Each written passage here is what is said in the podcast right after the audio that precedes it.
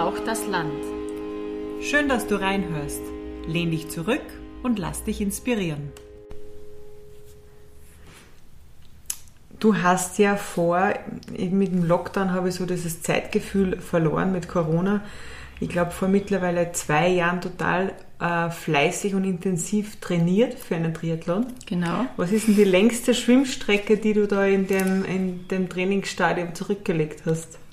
Im Trainingsstadion bin ich immer so um die zwei Kilometer geschwommen und das längste, was ich je geschwommen bin, waren über drei Kilometer.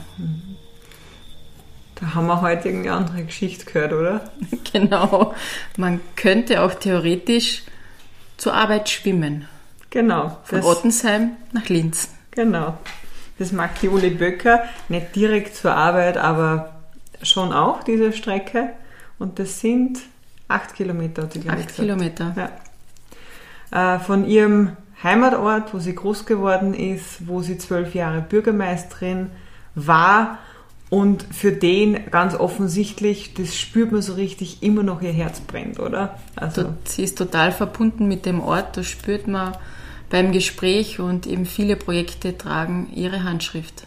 Ja, aber nicht nur ihre Handschrift, das war total schön, wie sie immer so viel Wert darauf gelegt hat, dass nicht sie alleine das gemacht hat, sondern im Team mit anderen Mitstreiterinnen und Mitstreitern im Ort. Und das ist, glaube ich, einfach auch wirklich wichtig, weil du kannst ja alleine solche großen Projekte nicht äh, durchführen. Und ähm, apropos große Projekte, also ich war zwölf Jahre Bürgermeisterin, sie hat sehr viel über Baukultur gesprochen, was uns ja auch sehr nahe ist. Und sie hat die dort in dem Ort auch so vorangetrieben und hat es geschafft, dass sie Vorzeigergemeinde ist, weil sie dafür auch einen Preis bekommen hat, den Baukulturgemeindepreis vom Land, äh, vom Verein Landluft. Also echt, echt, echt super. Sehr inspirierendes Gespräch, auch übers Minimieren, mhm. Übers Zurückschrauben, übers Nachdenken und über ein paar Krapfen.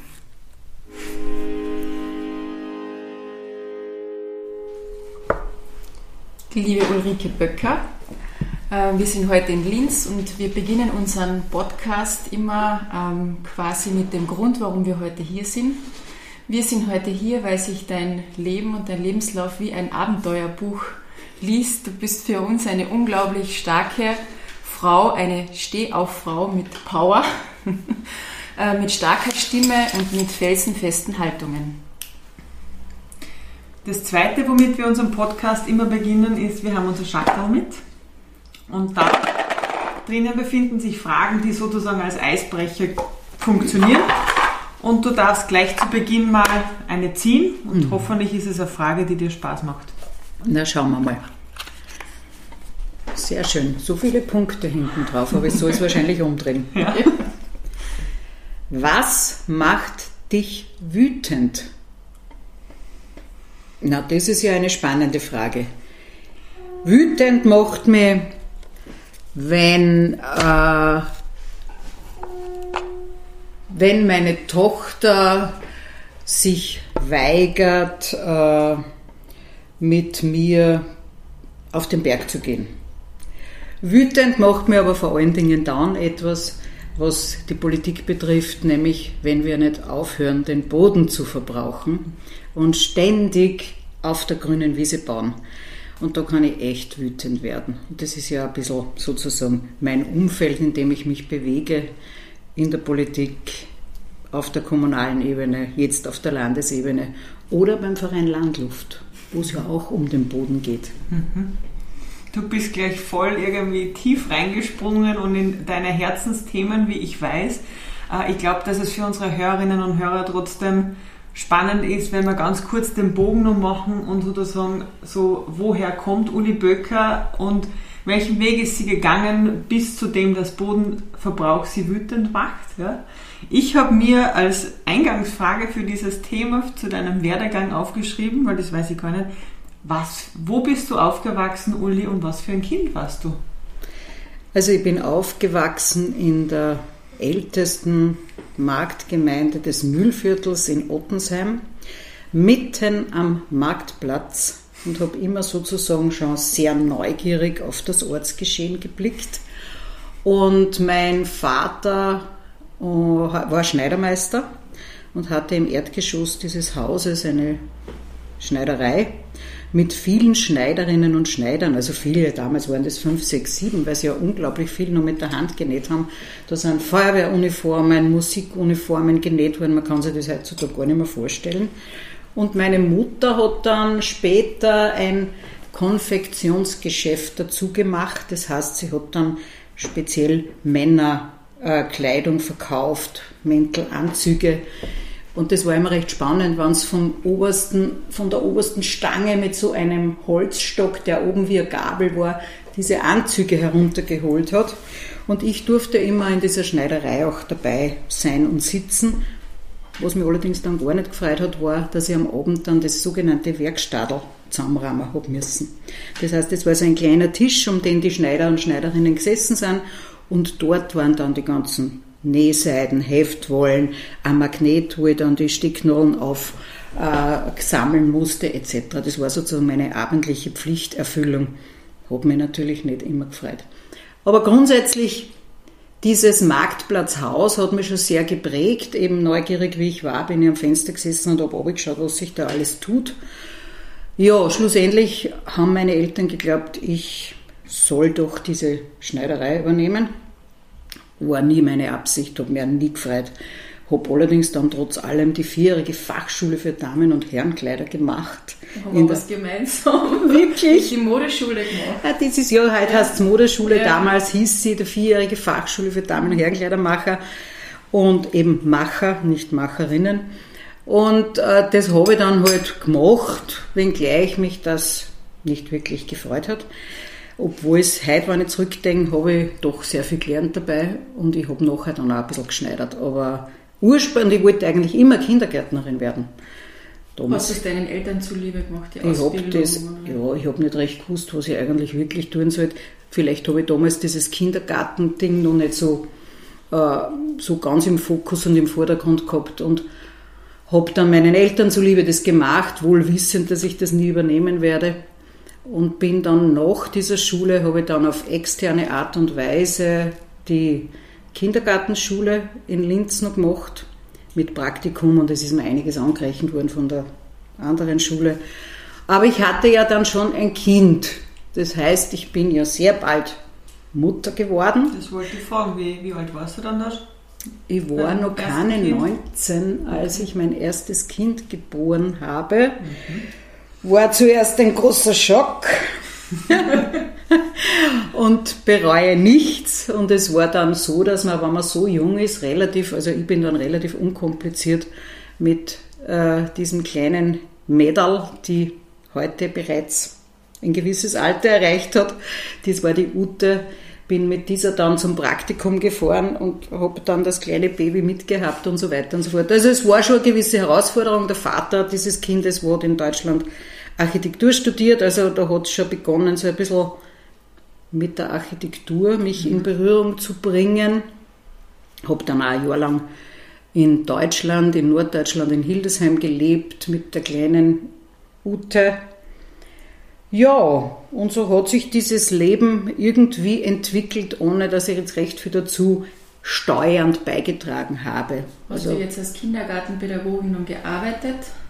ich habe dann auch noch als Kindergartenpädagogin, also damals hieß ja das Kindergärtnerin, gearbeitet und äh, war da dann circa zwei, zweieinhalb Jahre in Wachsenberg im Müllviertel. Bin da mit meinem R4 hinaufgerattert mit der kleinen Tochter im Gepäck. Die durfte ich mitnehmen, weil das ist nämlich gar nicht heutzutage gar nicht mehr so normal. Allerdings äh, bekam ich dann ja bald ein zweites Kind, also noch, na bald, nach vier Jahren und habe dann sozusagen äh, aufgrund dessen Familie, zwei Kinder äh, im Büro meines mittlerweile Ex-Mannes begonnen, im organisatorischen Bereich zu arbeiten und bin da so immer mehr in diese Architektur, Freude äh, hineingekommen. Das ist ein Thema, was mich schon sehr begeistert hat. Aber das heißt, du hast eigentlich immer neben den Kids auch gearbeitet, hast dir aber irgendwie die Arbeit, so hört sich's an, und irgendwie, es hat sich auch so ergeben mit, mit der Büroarbeit äh, bei deinem Ex-Mann, dass man da dazu arbeiten kann, aber es war da wichtig. Es war mir ganz wichtig, dass ich äh, nicht nur sozusagen bei den Kindern zu Hause bin, aber dass ich schon genügend Zeit habe für diese Familienarbeit, aber zugleich mir gut einteilen konnte, weil es im eigenen Unternehmen war, äh, dass ich dennoch auch den Blick über die Familienarbeit hinausrichte. Also das war mir ein ganz großes Anliegen und ich habe ja nebstbei noch ehrenamtlich auch in verschiedenen sportlichen und kulturellen Bereichen, Vereinen und so weiter auch mitgearbeitet. Jetzt sind wir zwei Architektinnen. Äh, kannst du dich nur erinnern, was dein Bild von Architekten war, bevor du deinen Ex-Mann kennengelernt hast? Hat, hat sich da was.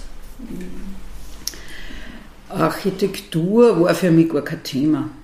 Also, es war eigentlich so, dass ich zwar, wenn ich jetzt äh, ich sage jetzt Bergstein gegangen bin, äh, sehr wohl dieses Landschaftsbild in mir habe, wie schön das ist, wenn wo was nicht steht. Aber das war jetzt kein bewusstes, äh, kein bewusster Faden zur Architektur. Das hat in Wirklichkeit erst begonnen, einerseits durch meinen Ex-Mann, aber auch durch einen guten Freund, der auch Architekt ist, der Klaus Hagenauer, Architekt in Linz, allerdings auch ein Ottensheimer und zugleich Vizebürgermeister. Und der war damals als Student äh, auch immer schon so, dass er uns ein bisschen mit der Architektur in Verbindung gebracht hat. Also ich bin so ein bisschen umgeben von architekturaffinen und auch äh, ausgebildeten Menschen in der Architektur und das hat mich irgendwie geprägt. Und äh, wie hat es dann begonnen, dass du dich äh, politisch engagiert hast? Oder was war so die nächste Stufe in, deinem, in, in deiner Geschichte? Du bist im Büro deines Ex-Mannes gewesen, zwei Kinder, wie ist es weitergegangen? Genau, dann kam ein drittes Kind, das war dann der erste Sohn, der Florian. Und dann gab es so in meiner Ehe, halt, wie es in vielen Ehen gibt, auch Probleme.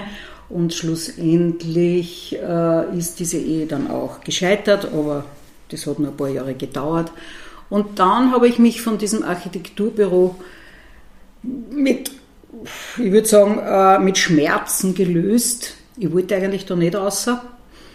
Ähm, und habe aber dann gemerkt, also durch diese Zerwürfnisse in unserer Ehe, habe ich mir dann gedacht, ich muss für was Neues suchen. Und die Kultur war auch schon immer ein Thema, was mich sehr nicht nur interessiert hat, sondern ich habe ja in der AG Granit, das ist eine Kulturgruppe in Ottensheim, wo alle ehrenamtlich arbeiten und so zeitgenössisches in dieses Ortsgeschehen einbringen. Da gibt es einen schönen Satz, äh, Kultur zieht eine Spur durch das Gemeindeleben.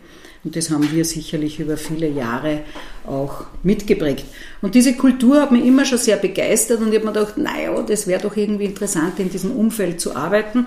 Und habe dann, damals ist in Linz das offene Kulturhaus gegründet worden. Das war sozusagen, wo ich mir gedacht habe, offenes Kulturhaus. Ja, da will ich hin. Und äh, habe dann tatsächlich die Möglichkeit bekommen, im offenen Kulturhaus eine Zeit, eine kurze Zeit zu arbeiten aber ich war nebenbei auch in der Kulturplattform Oberösterreich, in der KUPF, als Vorständin äh, aktiv und war da auch ein Jahr Obfrau der Kulturplattform Oberösterreich. Und im Grunde genommen, muss ich sagen, bin ich dort auch politisch man könnte sagen kulturpolitisch, aber ich würde sagen politisch sozialisiert worden. Eigentlich hat es dort begonnen, weil das war ja, die KUPF ist ja eine Plattform für viele äh, Kulturinitiativen in der freien Szene in Oberösterreich und da geht man dann zum Herrn Landeshauptmann und sagt, wir brauchen mehr Geld und wir müssen äh, das und jenes erreichen. Und dort habe ich gemerkt, okay, Engagement ist notwendig, um etwas zu erreichen. Wie alt warst du ungefähr? Äh, das war so ungefähr in den Jahren 1990, 91, 92. Na, Blödsinn, das war eigentlich erst mein jüngster Sohn, also der vierte in der Runde. Das war sozusagen ein Nachzügler, der Paul, da muss ich, da muss ich jetzt ein bisschen nachrechnen, der ist 1991 geboren. Und dann habe ich zwei Jahre wirklich mit dem kleinen Paul zu Hause verbracht, mehr oder weniger zu Hause verbracht. Das war für mich eine besondere Herausforderung, weil eigentlich waren die anderen Kinder schon so groß und dann kam noch einer dazu und das war momentan auch wieder, so wie beim ersten, ein bisschen ein Schock. Noch einmal durch die Schule, noch einmal durch die Pubertät, war die Aussichten, naja. Nichtsdestotrotz habe ich mich dann sehr über diesen vierten kleinen Herrn gefreut, bin, und bin aber dann 1993, 94 dann zum Festival der Regionen gekommen.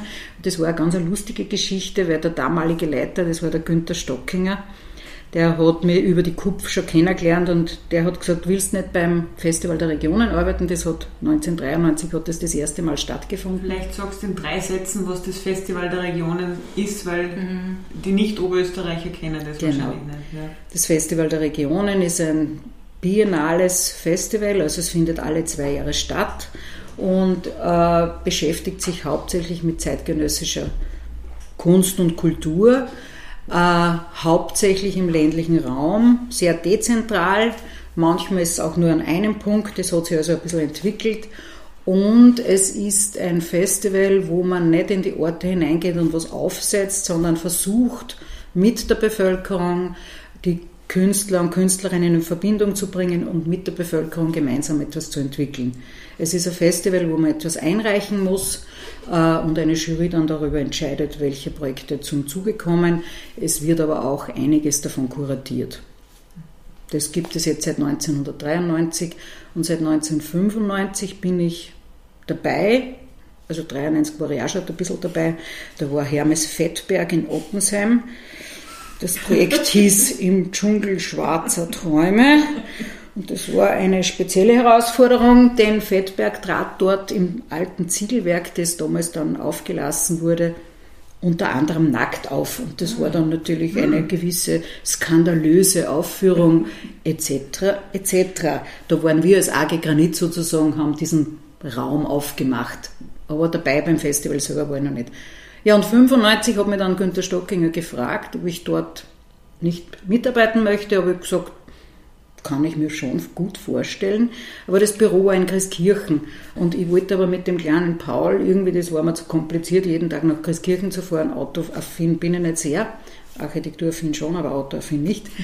Und äh, habe gesagt, super, Spaß eigentlich. Äh, ja, wenn du das Büro in Noten magst, dann können wir gern drüber reden. Der sitzt mir gegenüber und sagt dann, such uns.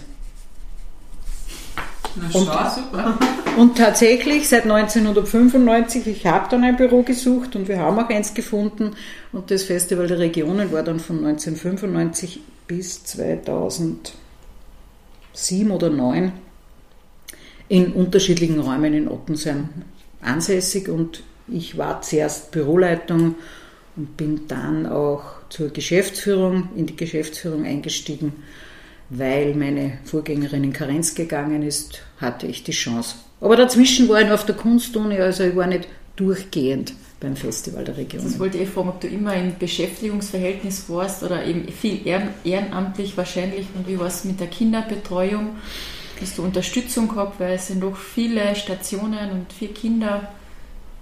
Ja, äh, das war nicht immer sehr einfach, insbesondere auch nicht in der Kulturarbeit, einerseits die ehrenamtliche in Ottensheim mit der AG Granit, andererseits sehr wohl eine bezahlte, ich war damals freie Mitarbeiterin beim Festival der Regionen, man, war das Geld auch nicht mächtig gut.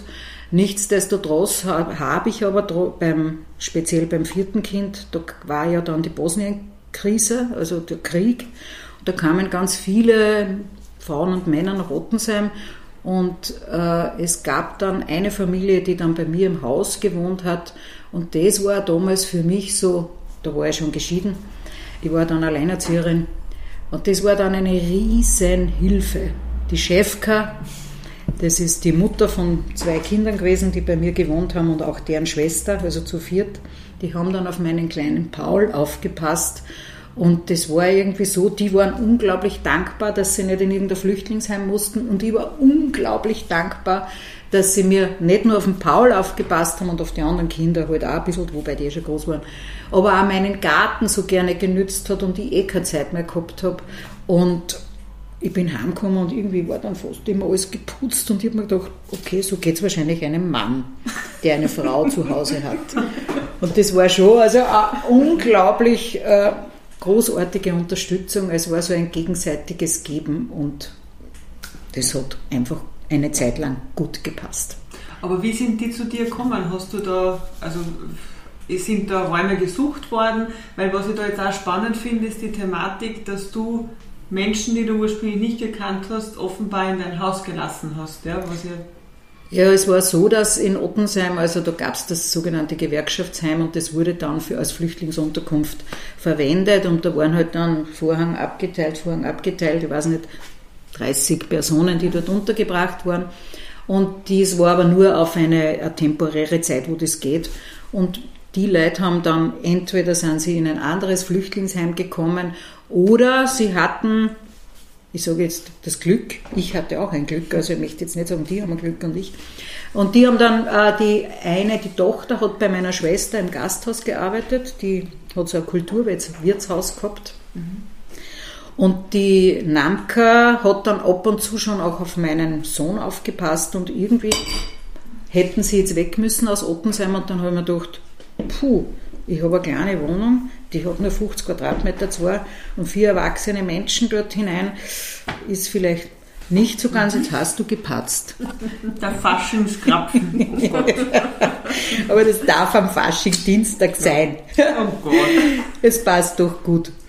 Ja, jedenfalls ähm, haben dann, habe ich dann sie gefragt, ob sie sich vorstellen könnten, in diese kleine Wohnung einzuziehen, an einem sehr schönen Platz in Ottensheim äh, an der Donau, wunderbarer Blick, äh, schöne Lage. Und eben quasi, ich gebe euch die Wohnung und ihr macht, passt mal auf meinen Paul auf, äh, ab und zu auch ein bisschen Haushalt, Garten könnt ihr mitnutzen, anpflanzen, Gemüse, was auch immer ihr wollt. Und so hat sich das ergeben, dass wir uns besser kennengelernt haben. Und ich bin generell, glaube ich, eine, die gern auf Menschen zugeht, die sie auch nicht kennt, weil ich einfach so neugierig bin und auch, glaube ich, ganz kommunikativ. Gab es sprachliche Barrieren oder wie habt ihr euch verständigt? Es gab sprachliche Barrieren am Anfang, wenngleich die Tochter, also die Namka, schon relativ gut Deutsch gelernt hat in der kurzen Zeit. Also junge Menschen tun sie da einfach leichter. Mhm. Die Mutter und auch die Schwester, die Schwester von der also die Tante von der Namka, die hat generell verweigert, Deutsch zu lernen. Die ist dann auch sehr krank geworden und die Mutter hat es aber dann auch mit der Zeit gelernt und ich habe immer gesagt, sie soll meinem Sohn Serbo-Kroatisch oder Bosnisch oder wie auch immer beibringen, weil das ist ja immer nicht ganz einfach, wie heißt die Sprache wirklich. Aber das hat sie allerdings nicht getan. Sie hat sich halt bemüht, so in ihrem gebrochenen Deutsch mit ihm zu reden und wir sind, haben uns gut verständigen können. Ist die Familie immer noch in Österreich? Die Familie ist immer noch in Österreich. Sie lebt immer noch in Ottensheim, allerdings jetzt in einer eigenen Wohnung. Mhm. Der Sohn ist mittlerweile, also der ist eh schon, weiß ich nicht, 50 oder so, ist mittlerweile verheiratet und hat selbst zwei Kinder. Und die Namka und die Mutter leben allerdings gemeinsam in einer Wohnung. Und die Schwester ist mittlerweile verstorben. Was haben deine Kinder gesagt, dass du immer so viel unterwegs bist? Naja, das war sicherlich äh, äh, schon eine Herausforderung. Ich kann mich noch gut erinnern, ich war in der KUPF und dann auch bei 52. Das ist ein Verein zur Förderung von Frauen in Kunst und Kultur. Und die meisten Kolleginnen, sage ich jetzt gerade im Verein 52 und auch in anderen Netzwerken, sind vielleicht jünger gewesen und haben aber auch noch keine Kinder gehabt. Also es gab sehr viele kinderlose, total engagierte Kulturarbeiterinnen und ich habe dann immer einerseits ein schlechtes Gewissen gehabt, dass ich muss jetzt heim, weil ich muss jetzt den Paul oder den Florian oder sonst wen oder die Ute oder die Johanna abholen. Und da habe ich immer gemerkt, hoppala, da ist das Verständnis vielleicht nicht allzu groß gewesen. Aber ich, mir ist das jetzt irgendwie klar, wenn man es nicht weiß, wie das ist, wenn man etwas nicht erfahren hat, mhm. dann kann man vielleicht das Verständnis nicht wirklich aufbringen. Allerdings auf der anderen Seite habe ich ein schlechtes Gewissen gehabt, weil ich nicht daheim war. Und auch, würde ich sagen, insbesondere dann, wie ich dann auch Bürgermeisterin war, und da war mein jüngster zwölf, äh, da ist schon das öfter aufgekommen, da gibt es ja das berühmte Wort der Rabenmutter. Ne? Also der hat sicherlich schon gelitten, weil ich da, da dann speziell nochmal total engagiert unterwegs war. Da, da habe ich mir auch eine Frage aufgeschrieben. Du bist ja vierfache Mutter und sechsfache Großmutter mittlerweile. Mhm. Und äh, von meiner eigenen Mutter weiß ich, die hat auch Enkel und äh, mit den Enkeln kann man ein bisschen lockerer umgehen wie mit den Kindern. Ähm, Gibt es Dinge, wo du dir jetzt im Nachhinein doch äh, denkst, ähm, by the way, zu streng mit meinen oder da hätte ich mehr Energie irgendwie investieren können oder so, so Dinge, wo man dann im Umgang mit den Enkelkindern quasi die eigenen Kinder, den Umgang mit den Kindern reflektiert und sie denkt, ähm, ja, wenn ich nochmal, dann vielleicht naja, anders. Also dieses äh, Thema des schlechten Gewissens bei meinen eigenen Kindern, das gab es schon immer wieder. Also ich habe schon immer, ich würde sagen, man könnte vielleicht sogar sagen, aus Egoismus heraus, weil ich was bewegen wollte. Man kann aber auch bei den Kindern sehr viel bewegen, wenn man sich sehr viel Zeit nimmt. Ich würde jetzt nicht sagen, ich habe sie vernachlässigt, das glaube ich ganz sicher nicht. Äh, mit meiner Kreativität, Spontanität und Flexibilität, glaube ich, haben wir das ganz gut hingekriegt. Aber das schlechte Gewissen ist schon immer wieder da gewesen. Ich könnte mir mehr Zeit für meine eigene Familie nehmen. Äh, nachdem ich von 18,5 bis über 50 sozusagen im Verlauf immer wieder Kinder hatte und die auch sozusagen durch die Schule äh, musste. Das war immer ein bisschen eine Herausforderung, nicht bei allen, aber bei einem oder zwei. Äh, habe ich dann mit den Enkelkindern, da war ich dann schon Bürgermeisterin, da war ich nicht die Oma, die, man sich vielleicht vorstellen könnte, indem ich sehr viel auf sie aufgepasst hätte, indem ich mir sehr viel Zeit genommen hätte für sie. Das war für meine Töchter, in dem Fall waren die Töchter die ersten, die Kinder bekommen haben, schon ein bisschen auch, äh, ja, sie haben eine Mutter, die sich nicht wirklich Zeit nimmt, aber ich wollte einfach dann nicht mehr. Ich wollte einfach dann diese Freiheit, die man dann hat, auch für das einsetzen, was mir auch wichtig war, nämlich politisch, kulturell und auch ein bisschen freizeitsportlich und so weiter äh, aktiv zu sein. Wie bist du jetzt von, von quasi den ganzen Kulturinitiativen, von der Kunstuni Linz und deinen weiteren Stationen, dann wie hast du dich entschlossen, dass du in die Politik gehst, dass du als Bürgermeisterin kandidierst? Oder hat sich das ergeben? ja, das war, was heißt das, das hat sich ergeben, ja, würde ich sagen. Also grundsätzlich ist es so, dass ich, dass ich und viele, also wir, ich sage jetzt wirklich bewusst das Wort wir, immer schon sehr aktiv im Ort waren. Und es gab damals einen Bürgermeister, der, äh, das, der Söhne hatte, unter anderem war einer der Sohn, ist der Klaus Hagenauer, der Architektur studiert hat. Und dieser Bürgermeister hat unglaublich viel zugelassen von außen. Das waren damals in den 80er Jahren, äh, Anfang, Ende 80, Anfang 90 die Mitbestimmungsprojekte. Also da haben diese jungen Architekten damals, unter anderem eben mein Ex-Mann und eben äh, Klaus Hagenau und andere, haben versucht, andere Wohnformen, weil für damals war das schon ein bisschen was Besonderes, hereinzubringen in den Ort. Und dieser Bürgermeister hat das auch zugelassen der hat durch seine Söhne, ich sage immer wieder, das waren die Flüsterer des Bürgermeisters, und dieser Bürgermeister war gescheit genug, das auch zuzulassen und neugierig zu sein. Und das hat sich allerdings dann aufgrund des Bürgermeisterwechsels, der Herr Hagenau ist leider sehr äh, ist verstorben, sehr schnell. Und dann hat sich auf einmal diese Außenarbeit durch die Vereine, in den Vereinen von uns allen, hat sich irgendwie diese Verbindung zur Gemeinde, die ist ein bisschen dünner geworden. Und schlussendlich war wiederum Architektur, Ortskern, ein, der Auslöser für unser politisches Tun. Wir haben uns dann 1996 überlegt, wie können wir die Verbindung zur Gemeinde verbessern, ohne zu, ohne zu sagen, wir wären eine Bürgerliste, absolut nicht. Und haben dann 1997 aufgrund dessen, weil sich gar nichts verbessert hat, eine, eine Bürgerliste gegründet im Mai 97 und sind im September bei der Wahl die in Oberösterreich stattgefunden hat, mit 21 Prozent eingezogen in den Gemeinderat. Das war dann für manche ein bisschen überraschend, für uns auch, dass wir so viel Prozente gemacht haben. Und Auslöser war eben ein äh, altes Haus mitten im Ortskern, das äh, die Gemeinde entschieden, mehr oder weniger entschieden hat, dass das nicht das neue Amtshaus werden soll, sondern sie gehen hinaus auf die so nicht ganz grüne Wiese, aber doch ein bisschen aus dem Zentrum. Und das hat uns so erbost, dass, und viele andere Leute auch, dass sie uns so viel stark gewählt haben und wir dann eben im Gemeinderat waren und eigentlich für eine, Periode reingehen wollten. Wie kann man sich das vorstellen? Also ihr habt euch von null quasi gegründet, ich weiß nicht, in einer Garage oder in einem Privathaus. Ihr habt wahrscheinlich ein Null Budget gehabt für Wahlwerbung. Wie habt ihr das gemacht, dass ihr die Leute überzeugt habt im Ort?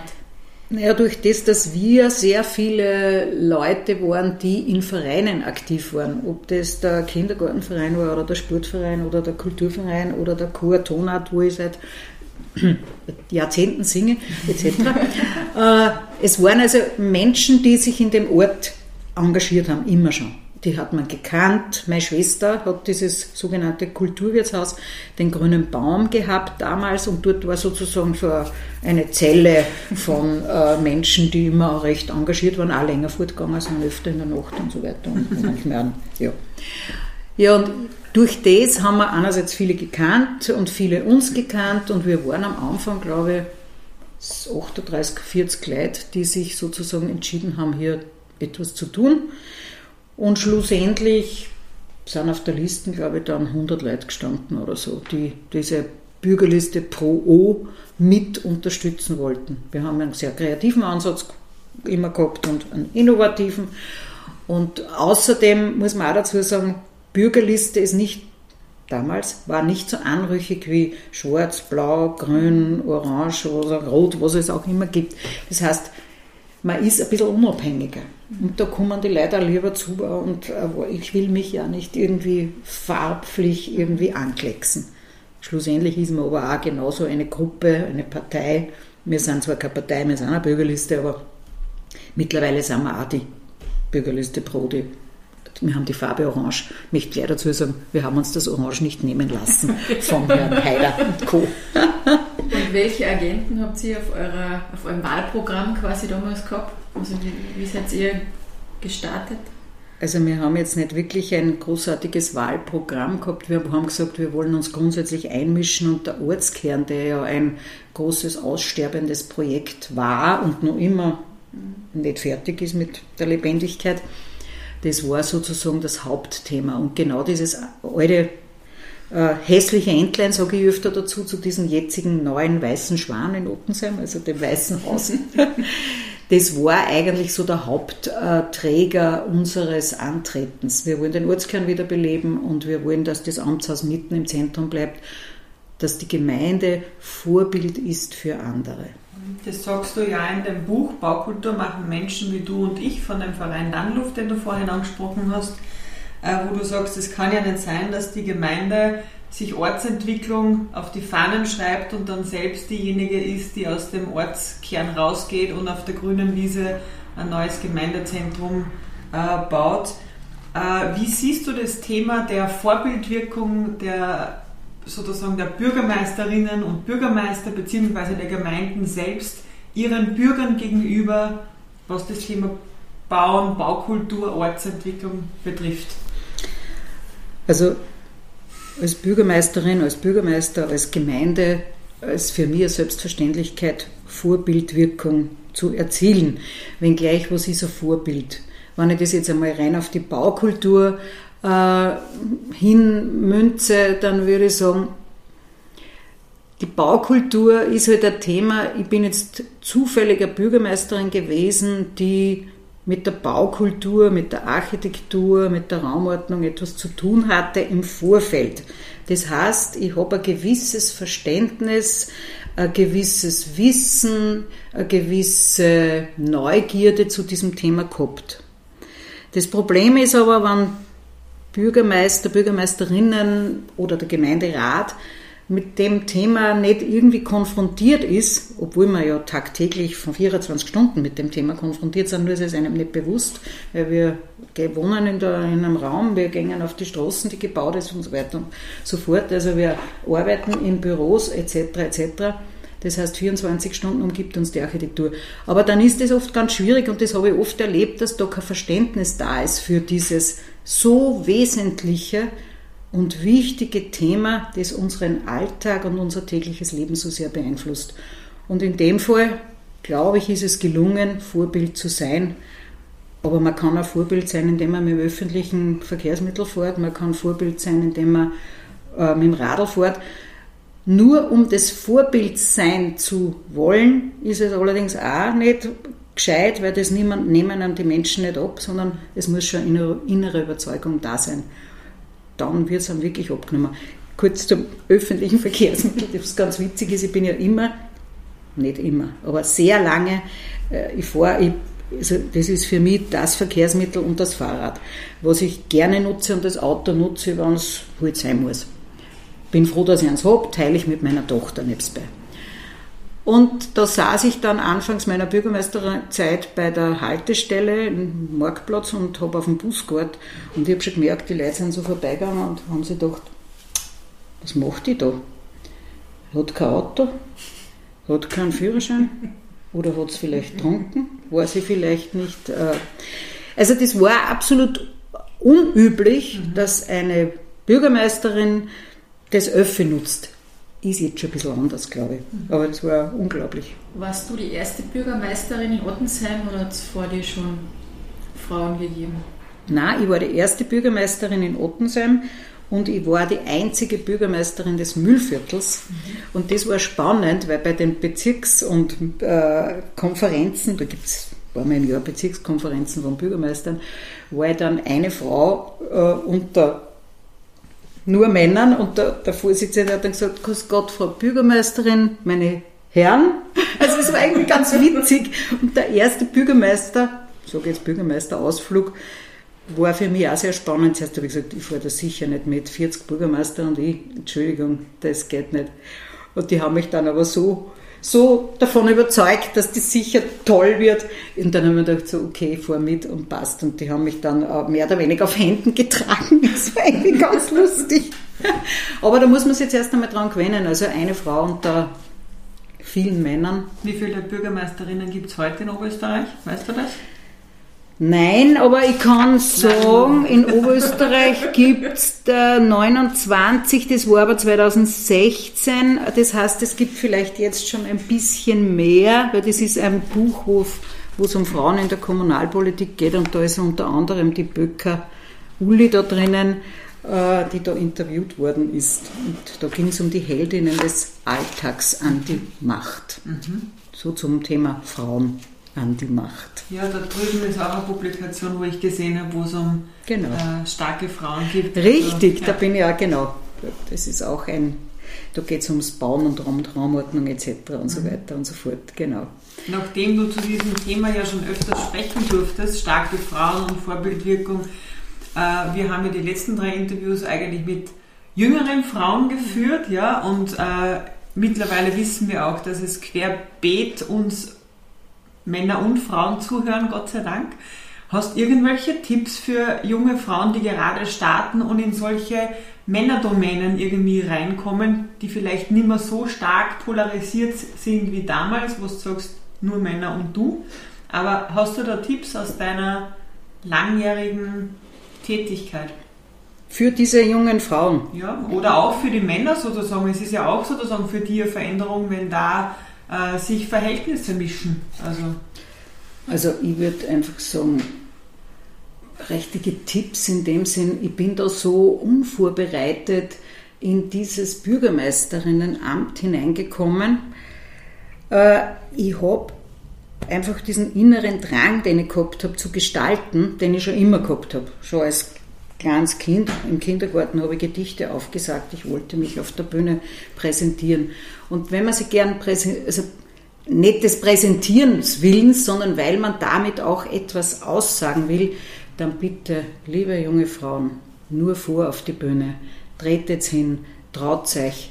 und sagt, was, äh, was wichtig ist. Und ich habe das damals in der Kupf gelernt, da war der da ist immer in Oberösterreich der kulturpolitische Aschermittwoch und zugleich ist parallel dazu der Aschermittwoch von der FPÖ. Das war damals so mit Haider und Co.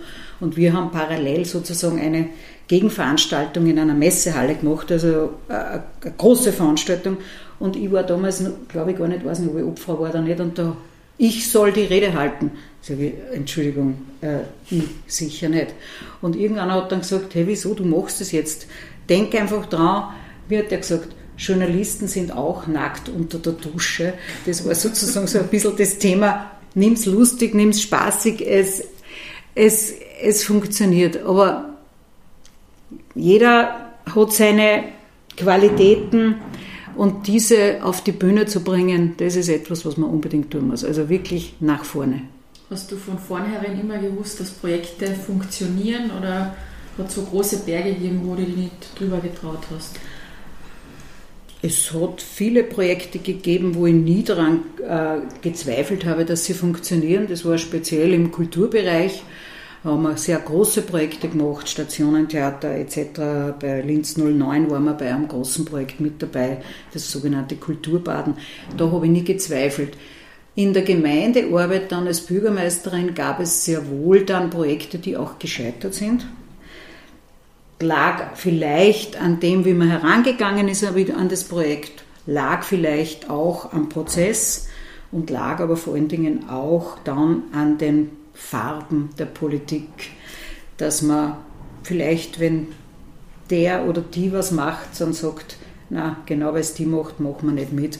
Also da spielt dieses parteipolitische Geplänkel schon eine große Rolle. Mhm.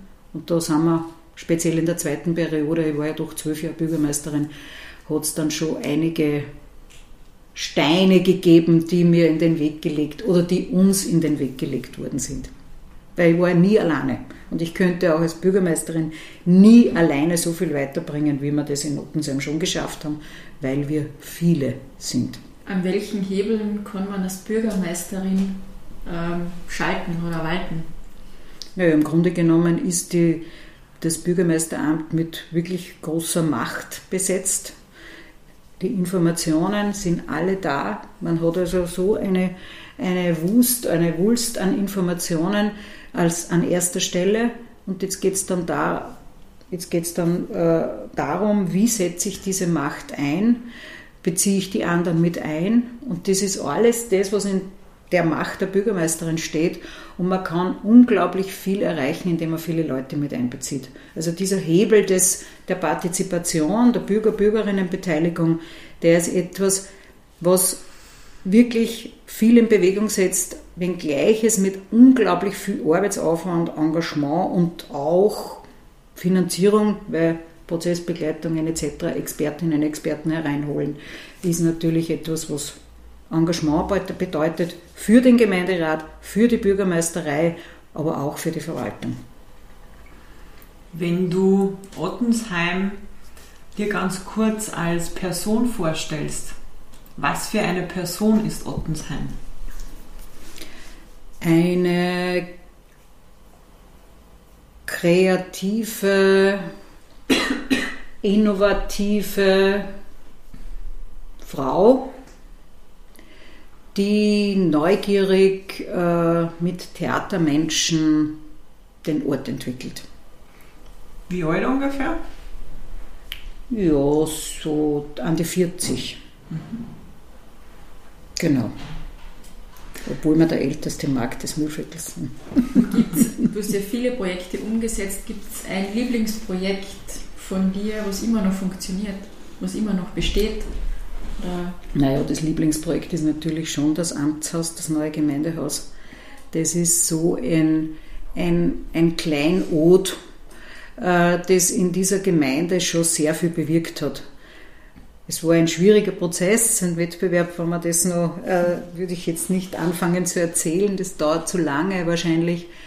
Aber dass die Menschen, die Bevölkerung dieses Projekt so angenommen hat. Also einerseits dieses historische alte Gebäude aus dem 14. Jahrhundert und dieses neue zeitgemäße Gebäude dazu mit dieser Offenheit, mit dieser Transparenz, das hat schon etwas ausgelöst und da sind wir, bin ich und sind wir sehr stolz drauf.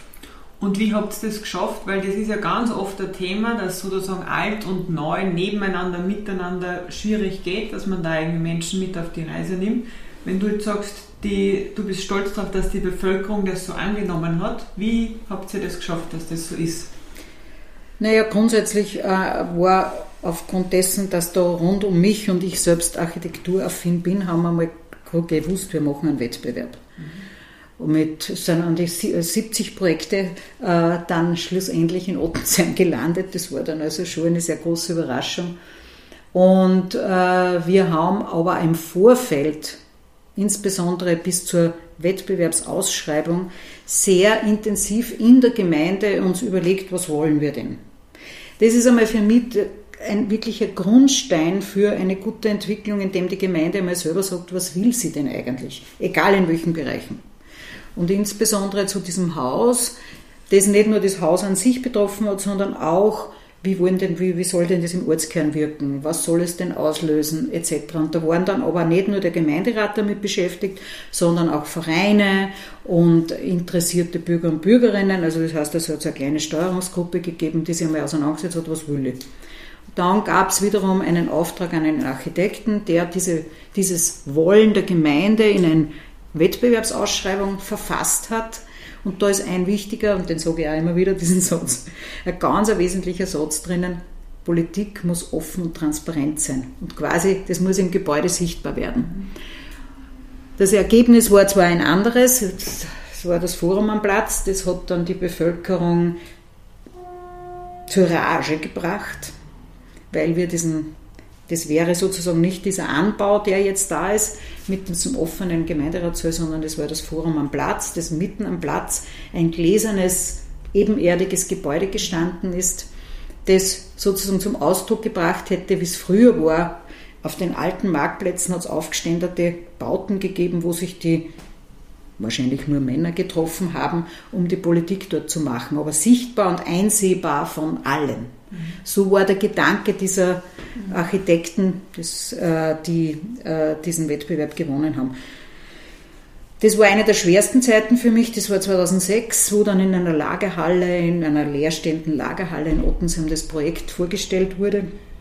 Also das war so ein arger Abend wo uns die Leute mehr oder weniger ausgebuht haben, also die Architekten und auch natürlich uns, die ja in der Jury mitentschieden Jetzt haben. Bürgerinnen oder? Bürgerinnen. Bürgerinnen. Ah, Gemeinderäte. Auch Gemeinderäte, wenngleich äh, die Juryentscheidung bis auf einen, also für dieses Projekt gestimmt hat und da waren ja auch Gemeinderäte aus allen Fraktionen dabei, nebst den Fachjuroren. Und das war so weit, dass die uns ausgeboscht haben, also richtig, die haben geschrien wann, wenn ihr uns diesen Marktplatz angreift etc. Also das war ein ganz, ganz ein schwieriger Prozess. Mhm.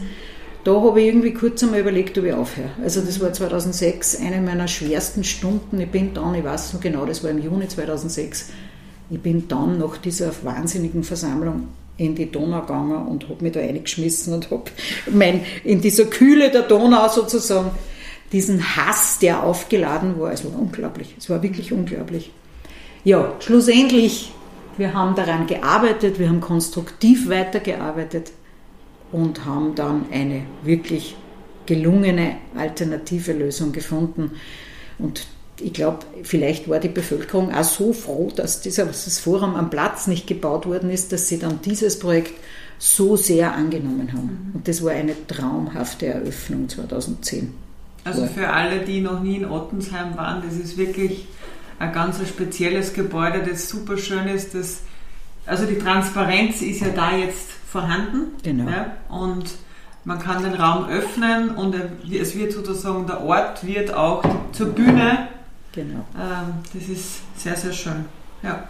Ganz ein schönes Erlebnis, weil wir waren auch vor Jahren mit einer Exkursion mit, mit jungen Architekten eben in Ottensheim, warst du noch Bürgermeisterin, mhm. hast uns geführt und da war gerade Markttag, ah. da war wildes Treiben ähm, am Marktplatz und es war wirklich toll und ein Erlebnis. Auch diese Offenheit in einem Gebäude zu sehen, weil normal ist ja die Gemeindestuben eben ziemlich versteckt, genau. wo man dann im Kämmerchen was macht und da ist wirklich diese Transparenz nach außen ja. getragen worden. Schön. Vielleicht nur zu dieser Offenheit. Also das ist uns ganz wichtig, weil es diese Offenheit symbolisiert. Wenn jemand draußen vorbeigeht und schaut rein und das Gemeinderatssitzung und sieht, wie die Leute aufzeigen oder auch nicht, sozusagen der von außen sieht, da drinnen arbeiten diejenigen für da heraus und umgekehrt der da drinnen sitzt und äh, abstimmt und diskutiert, weiß, okay, ich bin für die Bürger und Bürgerinnen da. Das heißt, das ist also dieses Vice versa, das da in diesem Saal für mich so zum Tragen kommt. Na, die Entscheidungsfindung finde ich total genau. wichtig, dass man das auch mitbekommt. Und das habe ich auch sehr positiv gefunden, dass er, da, war eine, da war ein Parteitag der Grünen, ähm, ist ja übertragen worden, war das Puls, Puls 4, glaube ich. Also okay. das war für mich total spannend, das mhm. mitzubekommen. Also da ist debattiert worden über ganz viele Sachen und dann ist abgestimmt worden, dass man einfach diese Entscheidungen genau. mitbekommt. Das ist, mhm. glaube ich, für Bürgerinnen auch total wichtig, um Sachen zu verstehen. Und so ist es ja auch in der Baukultur. So ist es. Weil viele Entscheidungen werden getroffen, keiner kann es nachvollziehen und wir haben selbst das Problem, wir reden immer vom Gleichen, Gleichen, Gleichen mhm. und immer in der Vorbereitung auch viele Videos von ja. dir angesehen. Mhm. Du bist jetzt im Landtag tätig und bringst immer wieder ähm, Anträge ein. Wie oft musst du denn ein Thema durchkauen oder wie viele Krapfen oder Bauernkrapfen, habe ich im Video gesehen, musst du in die Höhe halten, damit du einen Schritt da vorankommst, weil eigentlich muss man immer wieder das Gleiche sagen und mhm. genau. Dann nehme ich nur diese Mappe in die Hand, das, da steht drauf Unterausschuss UA Bodenschutz. Wenn ich an das denke, also da geht es um Bodenschutz, da geht es um Raumordnung etc. Wir haben da jetzt 1, 2, 3, 4, 5 Anträge eingebracht und zwar den ersten schon im Jahr 2016.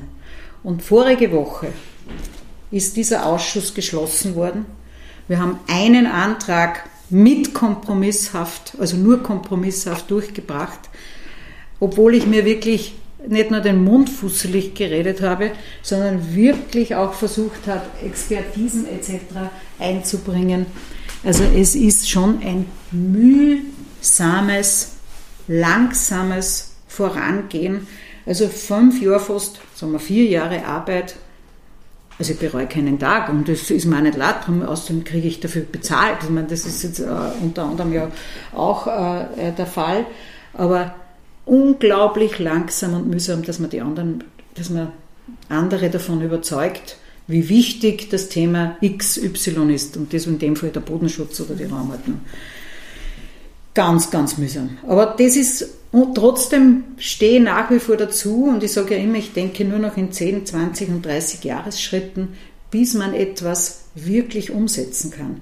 Und die Überzeugungs- und Durchhaltevermögen auch wirklich mit Engagement weiter vorantreiben und nicht frustriert zurückbleibt. Und das bin ich Gott sei Dank seit 1997 bin ich jetzt in der Politik und die Frustration gibt es zwischendurch. Aber es ist nie so weit gekommen, dass ich gesagt habe, so jetzt gebe ich auf. Du hast dazu auf deiner Homepage ein Zitat, das passt gerade gut dazu. Und manchmal muss man bei allen Turbulenzen der Alltagsarbeit die Zeit ein bisschen verstreichen lassen, denn eines ist sicher, die Welt dreht sich weiter. Mich würde interessieren, für welches Thema bist du der Meinung, dass man keine Zeit mehr verstreichen lassen darf und jetzt einfach wirklich ins Handeln kommen muss und was wären da die, die Tipps von dir, die nächsten Schritte? Ja, nachdem ich so sehr in dem Thema Raumordnung und Boden verstrickt bin, ist es für mich, äh, da darf keine Zeit mehr verstreichen, um unseren Boden, den Flächenverbrauch zu reduzieren und den Boden zu schützen. Also das ist das, was ich natürlich auch sehr intensiv betreibe und ständig auch in meinen Gedanken ist. Aber wenn man dran denkt, dass wir jetzt 13 Hektar täglich verbrauchen und eigentlich seit 2010 schon die 2,5 einmal irgendwann äh, im 2002 im Ministerrat beschlossen worden ist, also dass wir schon seit 2005 nur mehr 2,5 Hektar täglich verbrauchen sollten, dann frage ich mich, wo sind die, und ich sage jetzt ganz bewusst, wo sind die radikalen Schritte, wo sie immer wieder erklären muss, nicht bei euch, aber sonst in, der Politik, weil radikal geht schon gar nicht. Das heißt nichts anderes, als von der Wurzel her etwas zu verändern. Und das ist das, was ich gestern beginnen muss. Und da sehe ich keine Schritte, auch wenn es jetzt im aktuellen Regierungsübereinkommen von Türkis und Grün steht und ich war da mit dabei bei den Verhandlungen und ich bin total stolz, dass dieser Satz auch tatsächlich drinnen steht, nebst ein paar anderen, dass wir eben bis 2030 jetzt die 2,5 Hektar verbrauchen, nur mehr verbrauchen dürfen und das ist schon zu viel. Ähm, da denke ich mir, was hindert uns das jetzt endlich zu tun und mit Forschen und Pilotprojekten und Konzepten endlich etwas auf die Füße zu stellen, wo wir trotzdem wunderbar gut weiterleben können. Das ist ja nicht so, dass ich sage Verbot und Verzicht und weiß ich was, weil gleich, wenn ich was, was manches kann ich gern verzichten, aber da, da, da fängt es bei mir schwer zum Jucken an. Und darum bin ich ja so froh, dass wir so tolle Projekte bei Landluft haben, wo es dem Bodenschutz so geht. Steht diesem Bodenschutz eine große Lobby gegenüber, die Bauwirtschaft? Ja, also die steht Immer höher, schneller, weiter, mehr? Ja, natürlich steht die Bauwirtschaft da, äh, als Lobby da und die Wirtschaft, weil wenn ich dran denke, wir haben jetzt einen Antrag auch gestellt, äh, keinen neuen Supermarkt, Fachmarktzentren, bla bla etc. mehr, wenn es nicht vorher einen Bedarfsnach, also Bedarfsnachweis muss vorher gemacht werden. Braucht man den oder braucht man nicht in der Region XY? Oder keine neuen Parkplätze mehr oben, sondern nur noch oben oder unten, wenn noch überhaupt sowas gebaut werden wird. Und dann ist im neuen Raumordnungsgesetz jetzt wieder drinnen, dass man trotzdem 100% der, der Pflichtstellplätze auf der grünen Wiese machen darf obwohl ursprünglich im Begutachtungsverfahren nur 50 Prozent drinnen waren. Also, und da sitzt halt dann irgendein so ein Handelskonzern hinterm Landesrat oder wo auch immer und sagt, das geht aber schon gar nicht. Ne? Ja, und so machen wir halt so halbweiche, halbherzige, mutlose gesetzliche Novellen, die leider nicht dorthin führen. Und da bin ich überzeugt davon, dass sie nicht dorthin führen, wo wir hin müssten, um unseren Boden zu schützen und den Flächenverbrauch zu reduzieren. Du hast gerade von Verzicht auch gesprochen, du kannst auf gewisse Sachen verzichten. Wir sind ja jetzt schon über 100 Tage im Kulturlockdown. Was ist das Schmerzhafteste, was du verzichten musstest jetzt in der Zeit? Also das Schlimmste, oder was heißt das Schmerzhafteste, Schlimmste ist das, dass ich einfach nicht selbst, dass wir nicht selbst Kulturveranstaltungen im kleinen Ort Ottensheim machen können. Außerdem, ich gehe zu gerne ins Kino. Auch das ist nicht möglich. Theater etc. Und äh, was mir ganz, schmerz, was ganz schmerzhaft für mich ist, dass ich mich am Abend nicht im Wirtshaus mit meinen Freunden und Freundinnen treffen kann oder dort unsere Stammtische, Sitzungen und was auch immer abhalten können. Oder einfach einmal gut essen gehen. du hast dich ja auch privat quasi reduziert. Du bist von deinem Haus äh, in ein Mehrgenerationenhaus in Ottensheim gezogen? Also ich bin, äh, ich habe glaube zehn Jahre darüber nachgedacht, äh, damals als Bürgermeisterin, ob, ob, ich aus meinem schönen, an der Donau gelegenen, mit einem äh, wunderschönen Garten, ob ich aus dem Haus nicht ausziehe, weil es viel zu groß ist für mich, weil ich äh, gar keine ähm, die Zeit nicht habe, um den Garten zu betreuen, sondern immer irgendwie aber einen braucht dazu. Es war ein langer Prozess, bis ich mich dann entschieden habe. Da war aber dann meine Tochter ein bisschen schuld, die, die älteste, die Ute, weil die hat sich, hat schon dann drei Kinder gehabt. Und habe gesagt, eigentlich war das was für mich, da unten zu wohnen. Und ich habe mir gedacht, naja, eigentlich eh, aber eigentlich mag ich nicht ausziehen. Ja, schlussendlich habe ich mich dann doch dazu entschieden und bin dann in eine kleine Wohnung in einem äh, Haus, sehr nahe am Marktplatz, äh, eingezogen ins Dachgeschoss mit einem wunderbaren Blick in den Schlosspark. Und ich habe die Tür aufgemacht, habe einen Tag geheult. Eine Freundin von mir hat die Küche, ein Kuchenkasteln eingeräumt, weil ich bin am Sofa gelegen und habe sogar Fieber gehabt. So, so momentan hat mich das beschäftigt oder belastet.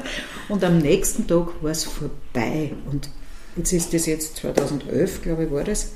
Und ich bin heute jeden Tag nur glücklich, wenn ich in diese kleine Wohnung was heißt kleine Wohnung, 69, 70 Quadratmeter, gehe, die Tür zu machen und sie ist mein Reich, meine Kemenate. Und äh, es ist ein Balkon, ein kleiner da, wo ich mich auslegen kann, wie ich will und keiner sieht einer. Und das ist das, was ich schon sehr genieße, weil mein, mein Haus war ein sehr offenes Haus und ich habe das auch total genossen. Aber wenn man dann so viel in der Öffentlichkeit steht, dann genießt man etwas, wo man einmal zumachen kann und sagen, jetzt ist, bin ich.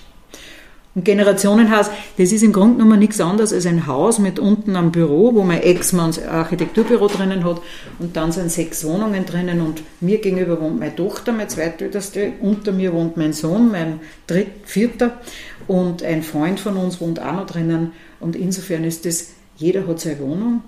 Es ist jetzt nicht das typische neue Co-Housing-Generationenhaus, aber es ist ein Haus, wo wir uns austauschen. Und dann lohnt der eine mal zum Essen oder der nächste den Kaffee nicht und kommt her oder ich hole ihn an. Also das sind schon Nachbarn auch noch total nette. Ein schönes Wohnen, mitten im Ort. Wie oder bei was entspannst du am besten privat? Am besten entspanne ich, wenn ich gehe. Mhm. Und ich gehe ganz viel. Ich bin gestern von der Arbeit nach Buchenau gegangen und dann erst in den Zug eingestiegen, das sind so vier Kilometer, oder ich steige zwei Stationen vor Ottensheim aus und gehe, oder ich gehe auch ohne, dass ich einen Arbeitsweg mache, aber ich gehe gerne und wenn es wieder schöner wird, fahre ich mit dem Radl. Stimmt das, das auch, dass du schwimmst? Ja, ja, ich habe mal von dir erzählt bekommen, dass du auch in die Arbeit schwimmst. Naja, sagen wir mal, das ist jetzt ein bisschen übertrieben, aber grundsätzlich gibt es das, wenn, wenn die Temperaturen der Donau über 20 Grad sind, was doch manchmal vorkommt, dann schwimmen wir nach Linz. Und zwar sind das ungefähr neun Kilometer, neuneinhalb Kilometer. Und äh, das heißt aber jetzt nicht, dass ich da in die Arbeit schwimme, sondern das ist eher Vergnügen.